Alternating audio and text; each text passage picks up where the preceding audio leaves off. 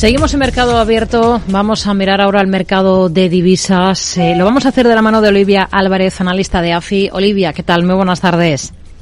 Hola Rocío, muy buenas tardes y feliz año para ti. Igualmente, bueno, la, la clave esta jornada ha estado en esas declaraciones del presidente de la Reserva Federal, Jerome Powell, en el encuentro de banqueros en, en Estocolmo.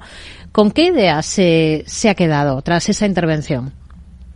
Eh, bueno, Rocío, yo creo que de manera general el evento, que bueno, que reunía a Powell, pero también a otros eh, nombres muy destacables del, del, mundo de los bancos centrales, yo creo que pasó quizás de manera muy adyacente por los temas que el mercado está vigilando ahora muy de cerca, específicamente por las guías, las pautas de cuál va a ser esa trayectoria de tipos de interés en particular de la Reserva Federal. El evento pues versó de temas de independencia de bancos centrales, del, del rol que deben jugar estas instituciones en cambio climático, pero de alguna manera eh, no hizo mucho hincapié en, bueno, cuáles son, digamos, las, las previsiones que deberían esperarse de la Reserva Federal en los próximos meses en términos de, bueno, de las próximas subidas de tipos de interés. Yo creo que de manera general la Fed, eh, y ayer lo veíamos también con comentarios de, de, miembros de la Fed como Dali o Bostic, eh, ha mantenido una línea bastante clara en su discurso en relación a que, si bien por una parte, eh, de aquí en adelante veremos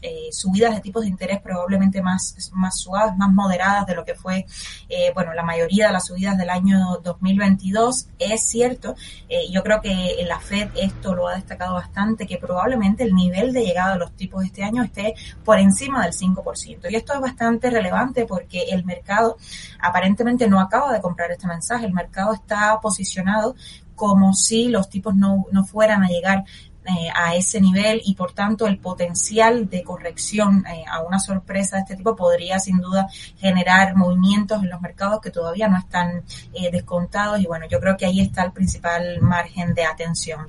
El, el resto de la semana, pues el evento un poco que concentra eh, hacia dónde dirigirán los inversores las las agujas sería, será sin dudas en la publicación del dato de IPC de, para el mes de diciembre en Estados Unidos. Yo creo que eso podrá de una forma u otra eh, pues eh, redondear en hmm. torno al mensaje de la Reserva Federal. Al final era un simposio centrado en eso que nos comenta, la independencia de la banca central eh, que organizaba la máxima entidad eh, monetaria de, de Suecia. Eh, allí Powell ha defendido, en efecto, la independencia de la FED, su determinación en reducir la inflación, incluso si los aumentos de tipos de interés restringen el crecimiento económico y desencadena críticas políticas, que no es nada nuevo que no haya comentado ya con anterioridad. En las últimas horas, y esto me parece interesante, Goldman Sachs ha, ha modificado su visión sobre la economía europea. Cree que la eurozona se va a librar de la recesión. El crecimiento seguirá siendo débil durante el invierno debido a la crisis energética, pero aún así es posible que la región repunte en, en, en estos primeros meses del ejercicio y ya de manera global en todo 2023. ¿Ustedes trabajan con este escenario tanto, tanto que se está hablando de recesión?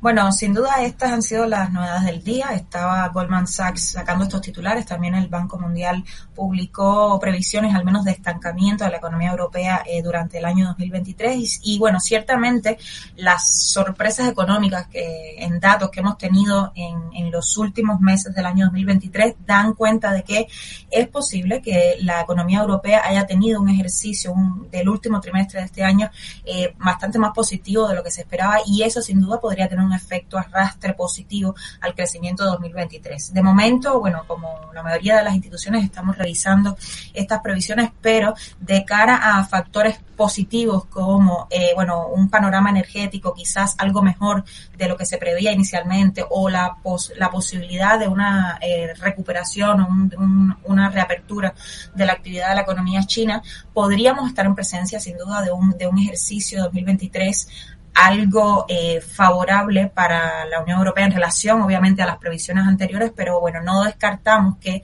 todavía el entorno de riesgos es muy elevado, riesgos negativos muy elevados para, para la eurozona, para hablar, obviamente, de un año quizás algo más positivo eh, que, que, bueno, que, que los términos que, que comentábamos anteriormente.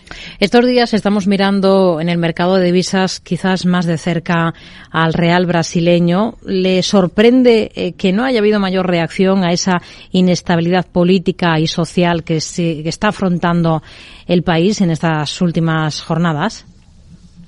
Eh, bueno, Rocío, sin duda sí que esperábamos probablemente una mayor reacción de las, de los, de las variables de los activos brasileños a raíz de los sucesos del pasado domingo que fueron eh, muy relevantes y además sentaron un precedente en la historia de la democracia brasileña bastante significativo y bastante grave. Eh, pero bueno, sin embargo, sin, sin embargo, dado que la situación de alguna manera fue contenida eh, con bastante celeridad, pues eso no desencadenó eh, movimientos muy significativos. También venía muy a tono con la resiliencia bastante marcada, la, la, la, comportamiento quizás bastante favorable que han tenido los activos brasileños durante todo el año 2022, eh, que además sí que han sido muy singulares si los destacamos en el entorno del comportamiento de otros activos emergentes.